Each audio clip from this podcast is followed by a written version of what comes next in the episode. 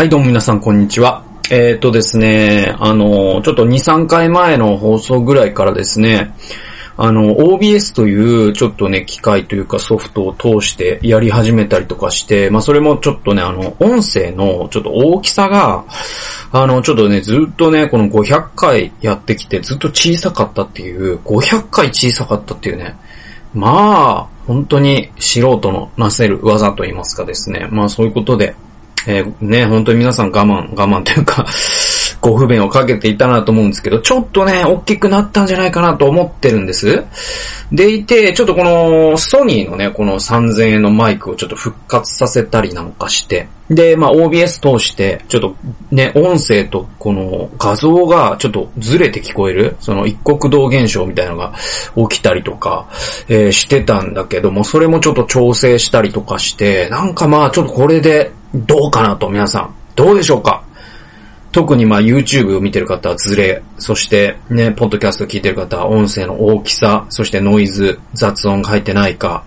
まあちょっとね、フィードバックまたいただけたらなと思っています。まあちょっとしばらくこれでやっていこうかなという感じで。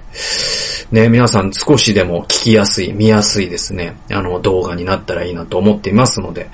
あの今後ともよろしくお願いいたします。で、今日は えっと、陣内と聖書研究等です。えー、歴史の背後の計らいという、うん、タイトルでございます。えっと、第一サムエル記の31章なんですけれども、ここってね、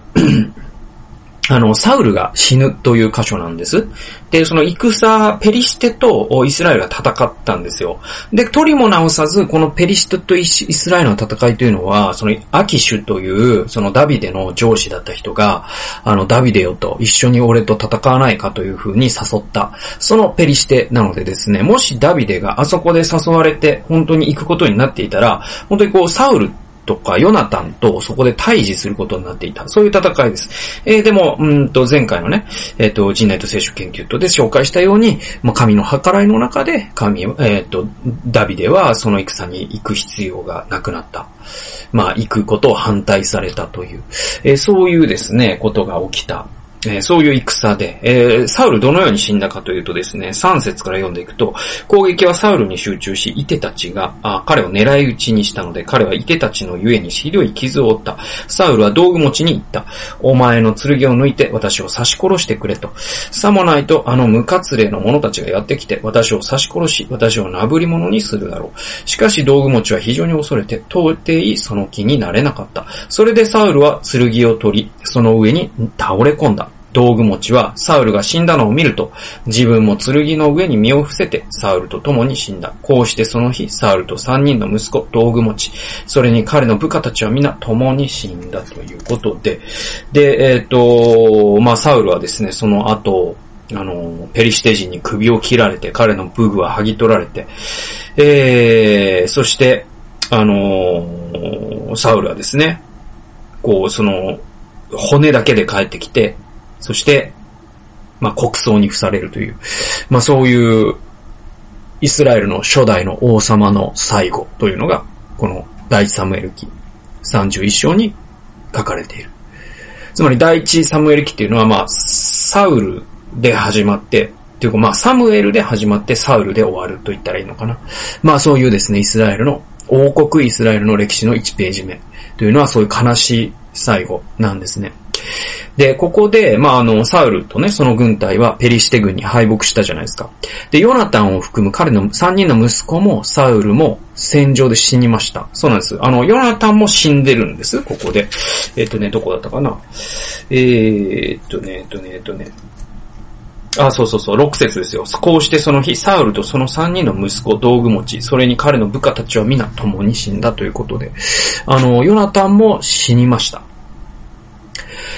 で、えっと、パ、ペリシテ人はサウルの武具を剥ぎ取り、ペリシテの人の町々に送りつけ、死体をベテ、シャンの城壁にさらしたと書かれています。それを知ったヤベシュ・ギリュアでの勇士たちが夜通し歩いていき、サウルと息子たちの死体を取り戻し、えー、ヤベシュにも持ち帰って仮装に伏し、愛とツイートをしたというのが、まあこの話なんですけれども、で、ここで考えてみたいのは、まあ前回も考えたことなんだけれど、あの、もしダビデがヤキシュにいたのなら、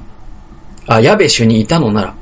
ね、えー、同じように遺体を取り返し埋出をしたに違いないわけですね。まあ、ダビデはそのサウルをずっと敬ってきたわけですから。命を付け狙われながらも、ダビデは、えー、サウルを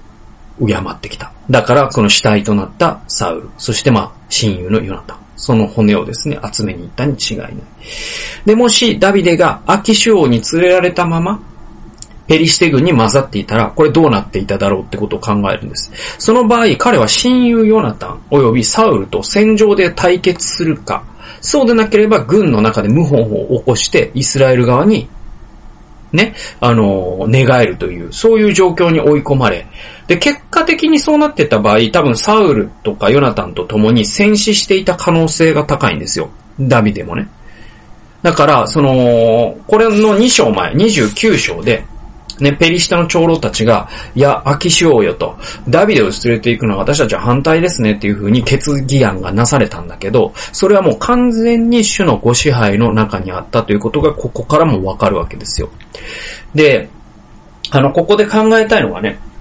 あの、僕たちの人生って、結構あの、不可抗力によってさ、その、歩みを留められることってあるじゃないですか。あると思うんです。で、それは、その、いろんなレベルであると思うんですよ。その仕事にしても。これからこのね、部署で頑張っていこうと思っていたら、その部署自体がなくなってしまったりとか。あるいはその自分のね、立ち上げた事業を、じゃあこれから頑張っていこうと思ったら、多くの人が退職してしまって、もうそれどころでなくなってしまったとか。えー、なんだろうな、オリンピックをやろうと思っていたらコロナウイルスが来たとか。ああ、なんだろう、教会とかでもね、なんかこう、街道をこの土地に建築しようと思っていたけど、その土地の所有者が突然、もう直前になって、やっぱり貸すのはまあ借りならんみたいな形で土地が借りれなくなって、街道建築が頓挫したとか。ああ、もう本当にいろんなことってあるじゃないですか。で、まあ個人的なことでもね、本当にこうね、えー、付き合ってる彼女と、えー、もう将来はね、こんな家庭で、子供は3年ぐらい欲しいかな、ね、えー、で、あのね、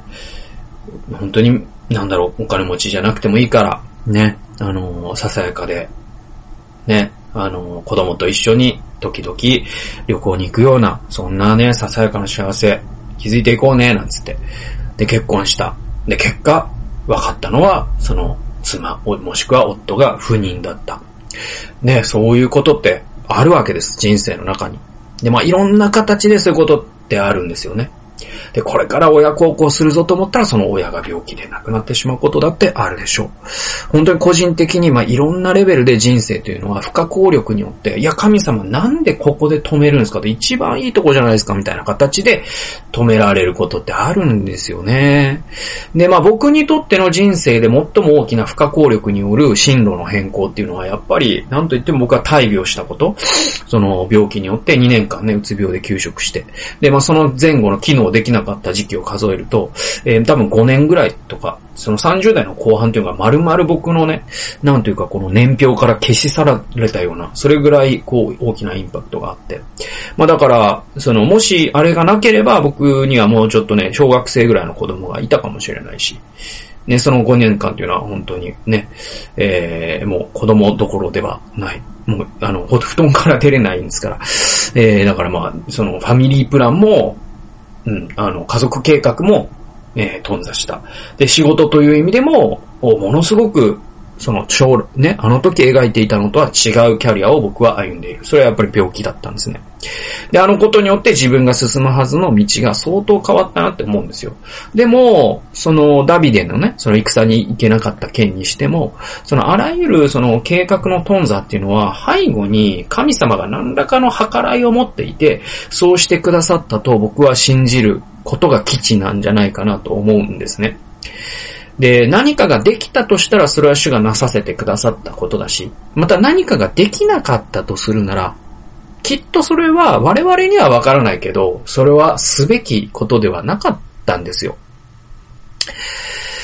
で、まあ、いつでも神様に前例で従おうとする人に対しては、主はそのように計らってくださると。まあ、ローマ書8章28節というところで、ね、えー、神を愛する人のためには全てのことを益と働かせてくださるとね、益として働かせてくださるというね、神様の御言葉の通りに、本当にもし我々が何かね、行く先を阻まれるのならば、それは阻んでいらっしゃるのは神様かもしれないと。そう考えることで、また新しい世界が開けてくるっていうことは人生において往々にしてありますので、えー、もしですね、皆さん、今、道を阻まれてるなと思われるのでしたら、もっと素晴らしいことを神様が用意してらっしゃるという証拠かもしれないので、えー、まあそんなことをですね、この歴史から学ぶことが我々できるんじゃないかと。まあそんな回でございました。えー、最後まで聞いてくださってありがとうございました。それではまた次回の動画及び音源でお会いしましょう。さようなら。